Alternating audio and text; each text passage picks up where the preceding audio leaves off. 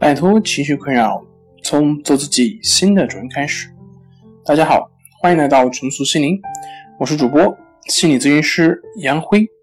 今天要分享的作品是如何区分抑郁情绪和抑郁症。想了解我们更多更丰富的作品，可以关注我们的微信公众账号“重塑心灵心理康复中心”。人的情绪不可能始终如一。永恒不变，但是会发生一些愉悦、忧郁等诸多变化。那么，当一个人出现抑郁情绪时，如何正常的去区分他是个正常的抑郁，还是说他是一个病态的抑郁症？那么，通过以下几点，大家可以在自评时作为一个参考。第一是抑郁的持续时间，正常的抑郁情绪往往它是。有因可循，持续时间不会太长，时过境迁，他就能够在抑郁中自行解脱。例如，一个人失落钱包后，他是会抑郁不欢，而且会对人诉说这些失落的经过。可是过了几天，情绪会逐渐开朗，心中的阴霾也会驱散，笑容重现。而抑郁症患者就不是这样的，在钱包失落之前，就会有抑郁情绪。尽管失落的钱款也许它并不多，而且事情发生过后已经较长的一段时间，可是呢，抑郁症状却始终不见消退。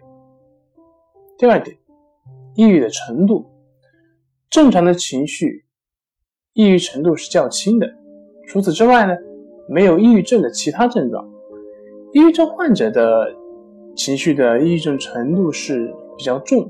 此外，还会有思维迟缓。动作减少，胃纳差，睡眠不好，有消极厌世的言行，还可以有自我责备和性功能性功能减退。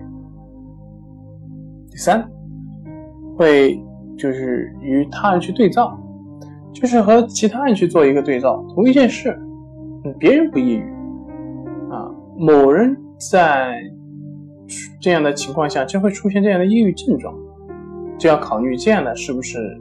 抑郁症了。例如，在地震中，许多人都经历了家破人亡的悲剧，心情悲伤低落。过了一段时间，绝大多数人情绪已恢复正常。若有人抑郁仍持续不退，那就应该怀疑是不是有可能得了抑郁症。第四点就是自身的对照，就是将现在的我和过去的我作为一个对照。一个性格开朗且平日谈笑风生的人，突然一下像换了个人似的变得沉默寡言、郁郁寡欢，那就应该想到他有可能是患了抑郁症啊。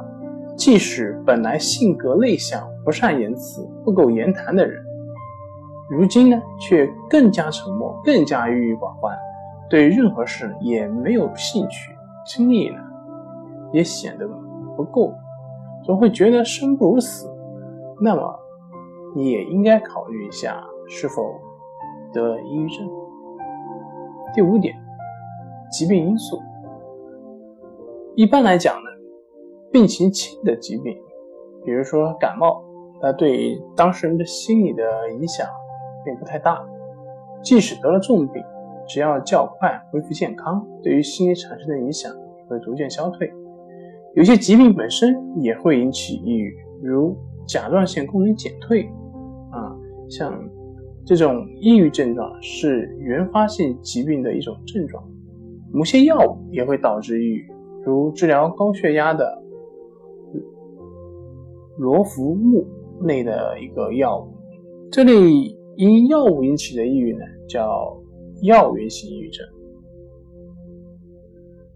在快结束的时候呢，我也想重申，就是这样一句话，就是既不要把抑郁症当做思想问题不予以重视，也不要见风就是雨，把单纯的情绪视为抑郁症。